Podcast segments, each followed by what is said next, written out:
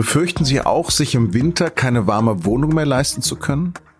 Die Bundesregierung will mit einer Gaspreisbremse das Schlimmste verhindern. Warum das sehr verzwickt ist, darüber habe ich mit unserem Klima- und Energieexperten Michael Bauchmüller aus dem Berliner Parlamentsbüro gesprochen. Sie hören auf dem Punkt den Nachrichtenpodcast der Süddeutschen Zeitung. Am Mikro ist Lars Langenau. Herzlich willkommen.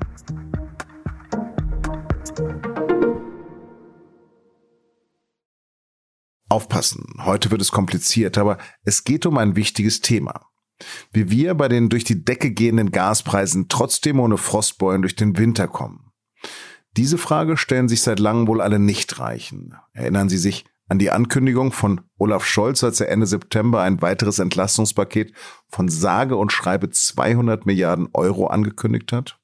Man kann sagen, das ist hier ein Doppelwumms, sodass sich niemand Sorgen machen muss, wenn er an den Herbst und den Winter denkt, wenn er an Weihnachten denkt und an das nächste Jahr und an die Rechnung. Kern dieses Doppelwumms ist die sogenannte Gaspreisbremse. Allein die wird etwa 91 Milliarden Euro kosten. Und an der hat die von der Bundesregierung eingesetzte Expertenkommission Gas und Wärme zuletzt 35 Stunden bis Montag früh um 6.25 Uhr gearbeitet. Die Zeit drängt ja auch. Bis Ende des Jahres sollen die Entlastungen schon wirken können. Am Montagvormittag haben die Experten ihre Ergebnisse in Berlin präsentiert. Einer von ihnen ist Michael Vassiliadis, Chef der Gewerkschaft IG Bergbau, Chemie und Energie. Es sollte gerade für die Haushalte, aber auch für die Industrie ein wirksamer Schutz vor der finanziellen Überforderung, die sich aus der Preisentwicklung beim Gas ergeben, äh, mit sich bringen. Zugleich sollten natürlich auch Einsparanreize bleiben. Also, Gas soll wieder billiger werden, gleichzeitig sollen die Leute weiterhin sparsam heizen. Könnte sich auch widersprechen. Wie also lässt sich das trotzdem erreichen? Dazu hat die Kommission zwei Schritte vorgeschlagen. Schritt eins: Der Staat soll im Dezember die Abschlagzahlung für alle Haushalte übernehmen. Also das, was ein normaler Kunde als Abschlag für die nächste Gasrechnung überweist. Diese Einmalzahlung soll steuerpflichtig sein, als geldwerter Vorteil versteuert werden. Bei Besserverdienenden kommt dadurch weniger Geld an als bei Geringverdienern. So soll zumindest ein bisschen sozialer Ausgleich geschaffen werden, statt abermals nach dem Prinzip Gießkanne wieder über alle gleich viel Geld auszuschütten. In einem zweiten Schritt soll der Staat dann für ein Jahr von März 23 bis April 2024 den privaten Verbrauchern einen Gaspreis von 12 Cent pro Kilowattstunde garantieren. Aber lediglich für 80 Prozent des geschätzten bisherigen Verbrauchs. Schließlich fehlt das russische Gas ja immer noch und es geht weiter um Sparen. Sind Sie noch dabei? Klingt ja auch erst einmal kompliziert. Wo die größten Hürden liegen, darüber habe ich mit meinem Berliner Kollegen Michael Bauchmüller gesprochen. Michael, die zentrale Aussage der Pressekonferenz war New Normal. Was ist also das neue Normal bei den Gaspreisen? Also äh, nach äh, Ansicht der Kommission liegt das neue Normal für uns normale Gaskunden, sofern wir mit Gas heizen, bei 12 Cent die Kilowattstunde. Um das mal in, ins Verhältnis zu setzen, also bisher waren es ungefähr 7 Cent, im letzten Jahr, vor zwei, drei Jahren noch 6 Cent. Also das ist eine, eine knappe Verdopplung dessen, was eigentlich bisher das Normal war.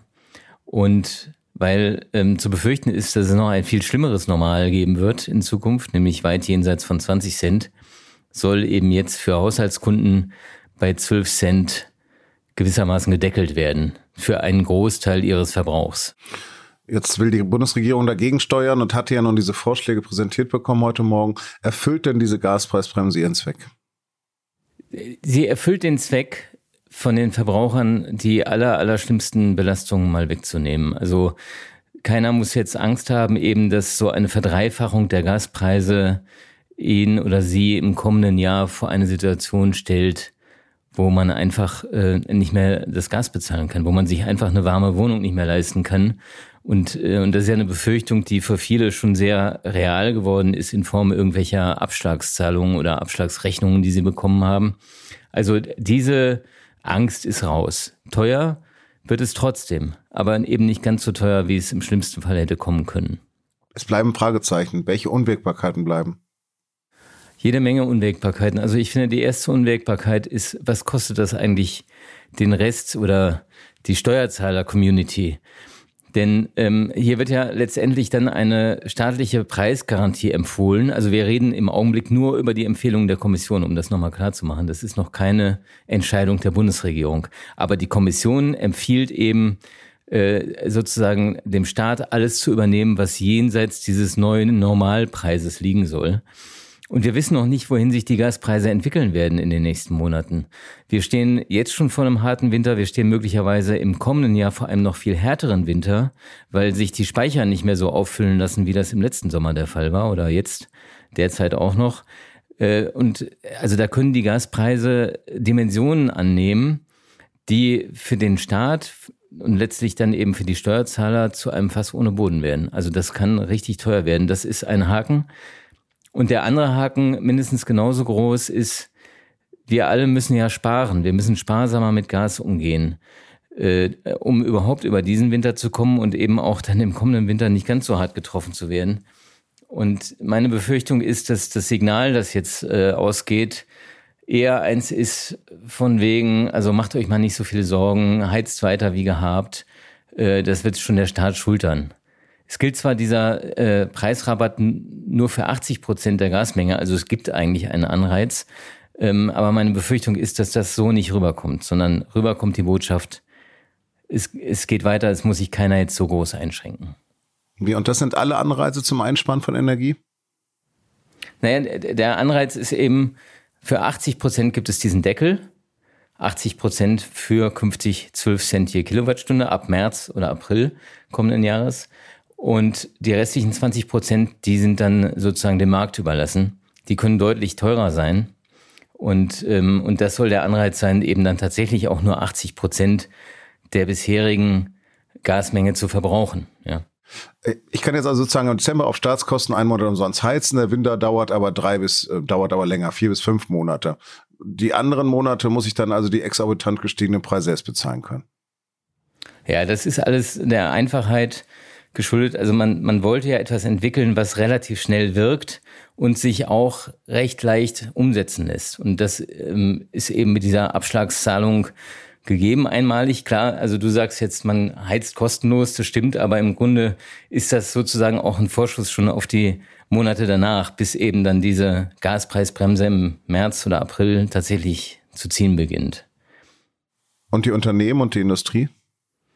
Ja, für die Unternehmen ist es natürlich auch ein Riesenthema im Augenblick, weil ähm, die stehen ja im internationalen Wettbewerb zum Teil. Wir sehen, dass in den USA weiterhin Gas relativ günstig ist. Das heißt, die äh, da geht es teilweise wirklich um, die, um den Fortbestand von Unternehmen und äh, die Kommission schlägt also vor, dass bei denen äh, für 70 Prozent ihres äh, letzten Verbrauchs ab Januar ein Höchstpreis von 7 Cent gelten soll. Also deutlich weniger nochmal als bei den Haushaltskunden, aber es ist eben in der Industrie auch so, dass die ganz andere Verträge haben. Also da laufen die Verträge nicht über das Stadtwerk, sondern äh, häufig direkt mit ähm, Gasanbietern oder Gasversorgern, ähm, ohne äh, Netzkosten und so weiter. Die kommen da für die Industrie nochmal drauf. Aber äh, also das ist auch eine Entlastung, auf die ähm, der Bundesverband der deutschen Industrie sehr stark gepocht hat äh, und auch die Gewerkschaft natürlich ja schlicht mit Blick auf ähm, den Fortbestand der Unternehmen.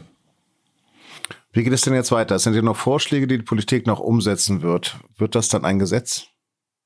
Ja, das ist jetzt die spannende Frage. Also ich könnte mir vorstellen, dass der Bundesfinanzminister ähm, auf ähm, dieses potenziell äh, offene Loch in seinem Haushalt sehr genau schauen wird, weil es eben noch nicht klar ist, wie diese Gaspreisbremse dann im kommenden Jahr, im kommenden Winter reinhauen wird.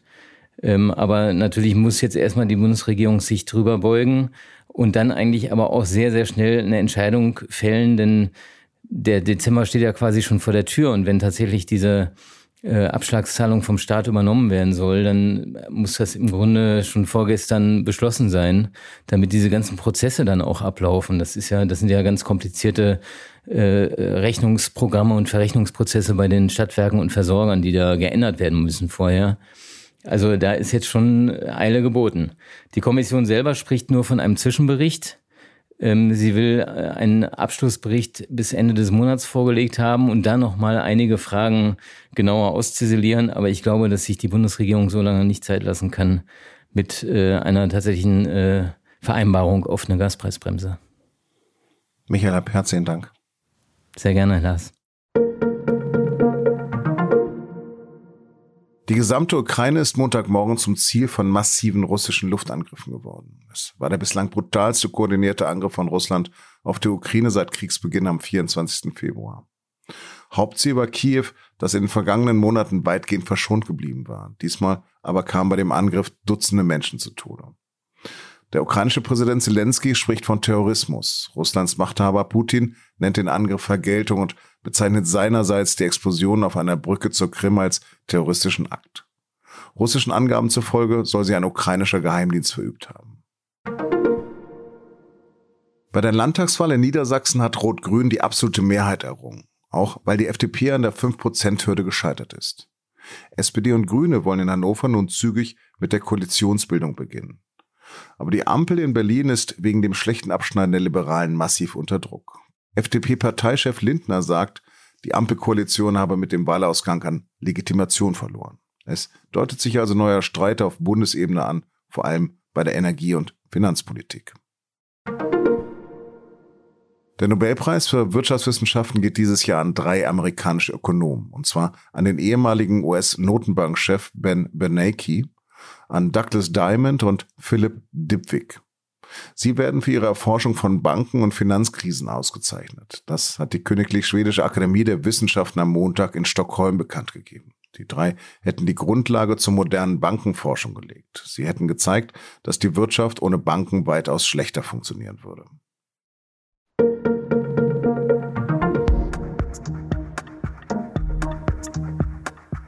In wenigen Wochen beginnt in Katar die umstrittene Fußball-WM. Umstritten, weil es um die Menschenrechte in dieser absoluten Monarchie schlecht bestellt ist und Wanderarbeiter im Emirat teils wie Sklaven behandelt werden.